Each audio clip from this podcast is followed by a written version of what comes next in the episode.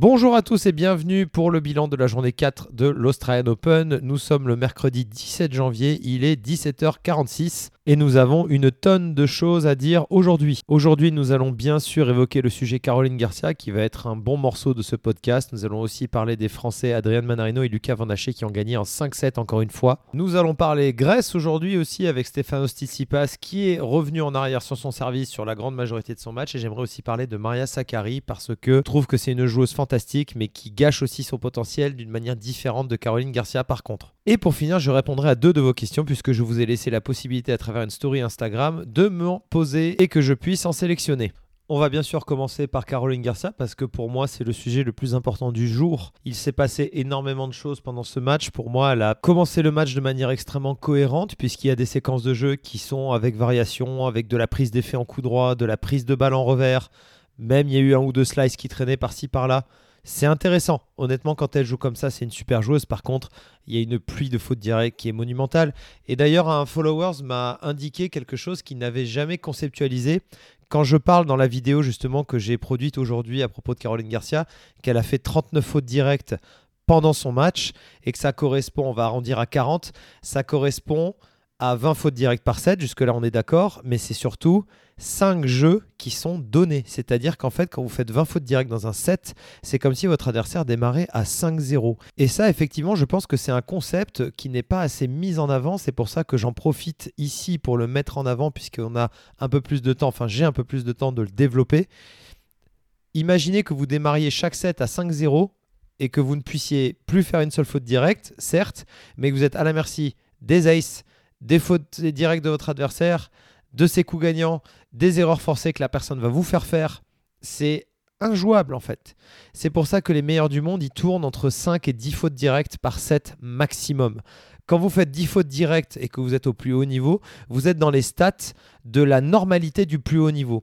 Quand vous êtes à 5 fautes directes comme Djokovic et Nadal dans leur meilleur match, bah là vous êtes euh, en mode GOAT, euh, vous êtes tout en haut, tout en haut euh, de, l'échelon mondial et vous pouvez prétendre aux meilleures places et aux meilleurs titres. Mais par contre, quand vous commencez à en mettre partout, c'est pas possible. Et surtout pour Caroline Garcia, moi ce qui me choque, c'est le plan de jeu qui est pour moi incohérent, qui n'est pas compatible avec du haut niveau. Ça a marché 4 mois en 2022, magnifique. Mais en fait, qu'est-ce qui l'empêche de décider de plutôt temporiser sur une ou deux frappes avant de passer en mode super agressive. Qu'elle soit agressive, c'est normal, elle doit rester agressive, mais elle ne doit pas le faire n'importe comment, en étant un mètre dans le terrain sur des retours de première balle, 2-3 mètres dans le terrain en retour de seconde constamment. L'image du tie-break est parfaite. Elle perd 7-2, elle a donné quasiment tous les points. Et ça, c'est ingérable. Et pour moi, ce n'est pas un problème de mauvaise gestion mentale sur le terrain. Pour moi, c'est son style de jeu qui la met toute seule en difficulté et qui crée une instabilité permanente. Donc à partir moment où vous vivez dans une instabilité permanente, comment vous voulez créer de la confiance et construire quelque chose sur long terme, c'est impossible. Forcément, si vous roulez à 300 km/h constamment et qu'il y a le moindre petit virage, chaque petit virage va devenir une épreuve mentale énorme et on va avoir peur de tout dans ces moments-là, ce qui est normal. Alors que Caroline, si elle commençait à jouer avec plus d'effets en coup droit, mettre plus d'angle, jouer un tout petit peu plus en hauteur en gardant évidemment son côté extrêmement agressif. Et quand elle est dans le terrain, là, elle peut envoyer du lourd. Là, c'est OK, il n'y a aucun problème. Elle, là, elle va être exceptionnelle et elle a tout, tout, tout pour y arriver. C'est une nana qui pourrait gagner plusieurs grands chelems. Et je suis d'accord avec le fameux tweet d'Andy Murray quand il l'a vu il y a très longtemps et qu'il a dit cette joueuse-là sera numéro 1 mondial et gagnera euh, plein de grands chelems. Mais il a carrément raison. Mais par contre, on parle de potentiel.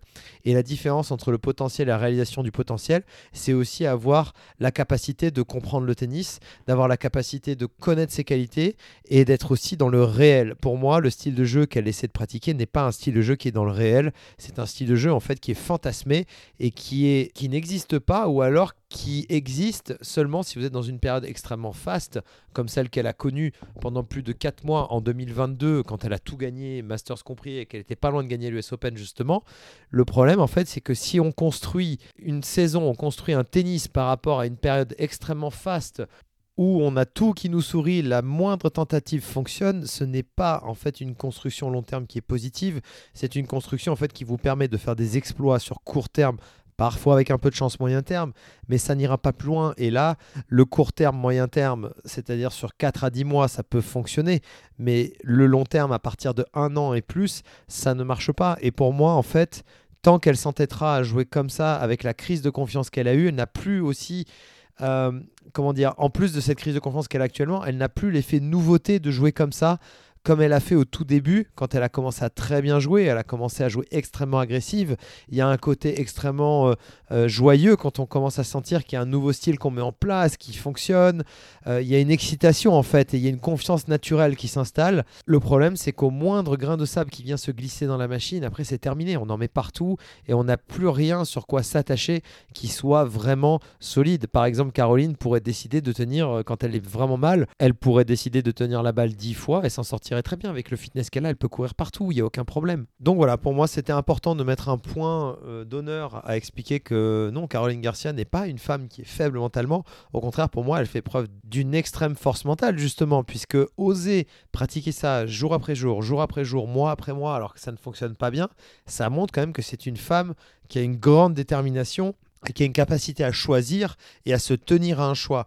Le seul problème, c'est de faire désormais le bon choix. Et pour moi, le bon choix n'est pas en mode on actuellement. On va continuer à parler français puisqu'il y a Van Haché et Manarino qui ont gagné en 5-7. Manarino qui ne perd jamais un match en 5-7. Il est vraiment monstrueux pour ça. Euh, Manarino, une nouvelle fois, extraordinaire. J'ai vu le premier set. Euh, ce que j'ai adoré, c'est que dans son style de jeu très particulier, très spécial, avec ses raquettes tendues à 10, 11, 12 kilos, eh ben, il arrive à faire déjouer tous ses adversaires. Il arrivait à désaxer complètement Jaume Munar euh, de, de, de, ses positions. Il proposait des balles qui étaient vraiment fusantes, légères et à la fois rapides.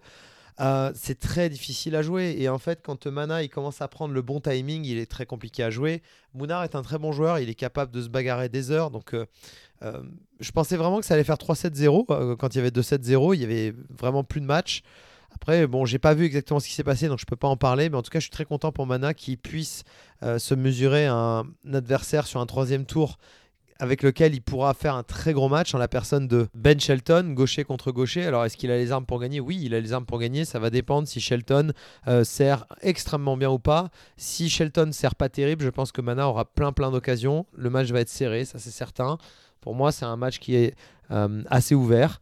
Donc, tout est possible et ça peut être vraiment l'énorme boost de confiance ultime pour Adrian. Donc j'espère vraiment sincèrement qu'il va passer le cap. Et j'aimerais vraiment surtout parler de Van Haché parce que, euh, outre sa nouvelle victoire en 5-7, hein, c'est deux fois d'affilée qu'il gagne en 5-7. Ce sont les premiers matchs en 5-7 qu'il fait. Euh, ce que j'admire chez lui, c'est euh, qu'il reste tranquille dans l'ensemble du match. Il sert bien pour sa taille. Il a beaucoup progressé au service déjà par rapport à l'année dernière, je trouve, à la même époque. Il servait pas aussi bien. Et je trouve qu'il avance vraiment bien dans, sa façon de jouer. Je discutais avec mon ancien entraîneur euh, hier. Et il m'a fait une, analyse qui était très intéressante, j'ai trouvé, de Lucas Van Haché. Il comparait Lucas Van Haché au début de la carrière de Djokovic. Et en fait, je trouve ça très cohérent parce que c'est vrai que Djokovic à l'époque, au tout début de sa carrière, avant qu'il rentre même dans les, dans les 30e mondiaux, au tout début, hein, quand il avait 17 ans, à peine 18 ans, eh bien effectivement, il y a un style de jeu qui est identique, c'est-à-dire avoir une très très bonne couverture de terrain, très équilibré des deux côtés, passer énormément de balles, provoquer l'adversaire à rater et avec un gain de terrain petit à petit que Djokovic, lui, a fait évoluer avec le temps, forcément. Il a beaucoup plus d'expérience et de temps passé sur le circuit. Donc, à force, euh, notre ami Djokovic a commencé à gagner du temps, gagner du terrain, a fait évoluer son jeu, il a énormément changé son coup droit et son service. Mais en tout cas, ce que je veux dire, c'est que la base sur le style de jeu est assez commune. Alors je vous dis pas que Van Haché va gagner 24 grands chelems, je parle pas du tout de ça. Je dis juste que je trouve que c'est intéressant parce que Van Haché rappelle un peu des Djoko en début de carrière, rappelle des Murray qui donnent cette impression tout le temps que la balle va revenir, revenir, revenir. Je rappelle que Van Haché a quand même pris un set à Djoko l'année dernière sur terre battue. Il a perdu en 3-7 sur un ATP 250. Donc voilà, pour moi, Van Haché présente une énorme base. Pour moi, il n'a pas plus ni moins de chance qu'Arthur Fils. Arthur Fils a un peu d'avance actuellement parce que Arthur Fils a, comment dire, il a ce côté service très fort, ce coup droit qui pète. Euh, mais pour moi, ça ne veut pas dire que Arthur Fils est devant en termes de potentiel, ils n'ont juste pas le même style. Et pour moi, c'est difficile de les comparer parce que forcément, Arthur Fils donne l'impression qu'il va exploser plus vite, alors que Van Haché va avoir besoin de plus de temps probablement pour construire son tennis au fur et à mesure. ça ne veut pas dire que Fils va être meilleur que Van Haché Peut-être même que c'est Van Haché à la fin qui finira 5 mondial et Fils montera 6e, 7e ou 8e, j'en sais rien. J'en ai aucune idée. Mais en tout cas, les deux présentent un style euh, qui leur est propre et qui est très intéressant. Et pour moi, Van Haché, il a tout à fait ses chances. Il joue Tsitsipas au prochain tour. Et ça me permet d'enchaîner sur la Grèce, puisqu'on va parler et de Tsitsipas et de Maria Sakkari. Euh, Tsitsipas qui a fait un très solide match. Et euh, ce qui s'est passé par rapport à l'histoire du service, qu'il avait changé ses appuis au service, il est revenu en arrière. Il a déjà rétro-pédalé. Euh, je n'ai pas vu le début du match, mais un follower m'a écrit et m'a dit qu'il l'a fait un peu au début du match et qu'il a vite arrêté et qu'il est revenu sur son service habituel très rapidement. Et il a eu raison puisqu'il a perdu le premier set 6-4. Euh, je ne sais pas exactement quand il s'est fait breaker, mais en tout cas, le problème, c'est que quand vous proposez un service différent, vous vous proposez un service différent en début de match de votre service habituel, ben forcément, même le temps que vous repreniez votre service habituel, il peut y avoir beaucoup de premières balles qui finissent dans le couloir dehors trop longues euh, ou dans le filet et euh, vous mettre beaucoup en seconde balle. Et attention, Jordan Thompson, c'est un mec qui a battu Nadal euh, il y a deux semaines et Nadal jouait ses top 30, top 20 mondial, mondiaux pardon, facile, vraiment sans aucun problème. Jordan Thompson, c'est un joueur que j'ai affronté deux fois. Il, sert extrêmement bien. Son coup droit est très très violent.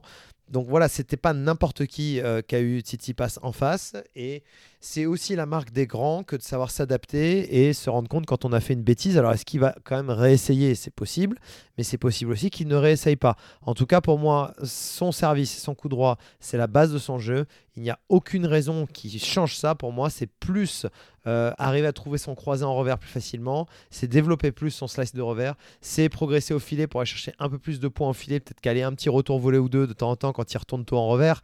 C'est plus ces axes de travail pour moi qui me paraissent intelligents et qui me paraissent cohérents et pas essayer de changer un point fort. Il a un des tout meilleurs services au monde, il est, il a il est euh, dans les 5-10 meilleurs serveurs euh, au monde actuel et avec son coup droit derrière qui est d'une ultra violence, il ne peut pas se permettre en fait d'avoir un service qui baisse en termes de niveau, puisqu'en fait, il va être retourné plus facilement. Et s'il est retourné plus facilement, mais il a moins le temps de trouver son coup droit. En tout cas, ça va être super de le voir contre Van Haché. Et ce match-là, je l'attends avec impatience, très honnêtement, parce que Tsitsipas est un joueur très spectaculaire. Et je pense que les deux, ils ont de quoi se faire un bon match. Et je pense qu'ils ont des styles de jeu qui vont se faire bien jouer. Concernant Maria Sakkari, j'ai pas mal de peine pour cette nana parce que en plus j'ai vu Breakpoint hier soir avec l'épisode où elle est dedans de la saison 2. Euh, c'est vraiment la, joueuse qui paraît la plus authentique, la, plus sympa. Le, moment où elle est avec ses parents, son coach, sa grand-mère, etc. Elle est, très authentique, on sent qu'elle est très naturelle. Et cette, cette peine que j'ai pour elle, c'est parce qu'en fait pour moi, sa, carrière, elle est un peu gâchée, un peu comme Caroline Garcia, mais d'une manière complètement différente et pas pour les mêmes raisons. C'est-à-dire que Maria Sakkari, elle a un physique exceptionnel, et pour moi, elle se gâche dans le sens où elle n'évolue pas techniquement. Elle a sa coordination au niveau des jambes qui n'est pas juste. J'en parlais euh, dans, le Telegram tout à l'heure, euh, sur mon canal Telegram, Laurent Rocher de tennis. Et pour moi, la marque des grands, c'est d'évoluer quand vous prenez Nadal, Djokovic, Murray, Federer, euh, même Vavrinka, tout, le monde, tout le monde évolue dans sa technique, tout le monde cherche techniquement. J'ai l'impression que Maria, oui, il y a deux trois trucs qui ont euh, évolué un petit peu, mais c'est très léger. Il n'y a pas de réelle évolution. Je me suis amusé par exemple à regarder une vidéo de Maria Sakkari en 2019. Techniquement, c'est quasi pareil. Il y a aucune évolution. Et ça, c'est un vrai problème pour elle parce que sa coordination, donc notamment en fond de cours côté coup droit, elle est plutôt fausse, elle joue assez arrêtée, ça manque de mouvement.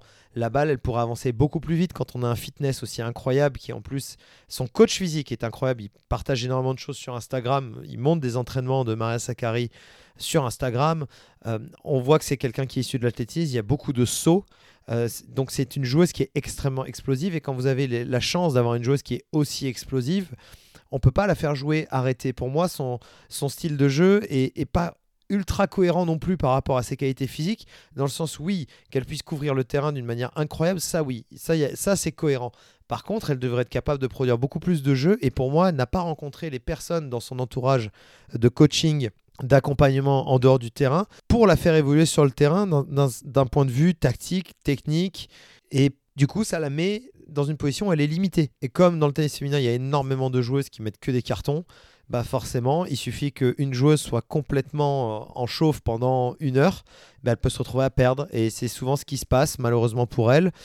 Donc ouais, je trouve que Maria Sakkari, c'est vraiment une joueuse qui, aurait pu aller chercher des grands chelems aussi. Elle a été numéro 3 mondial, un peu comme Caroline Garcia, qui elle a été quatrième. Donc pour moi, il y a des similitudes dans le sens de les mauvais choix qui ont été faits avec leur entourage. Donc bon, j'espère que Maria Sakkari en tout cas va arriver à réagir et continuer sa quête. C'est une joueuse qui est fantastique, qui est agréable. En plus, on le voit euh, dans les épisodes de Breakpoint qu'elle est très sympa. Alors oui, évidemment, un épisode de Breakpoint ne détermine pas exactement qui vous êtes, on est d'accord.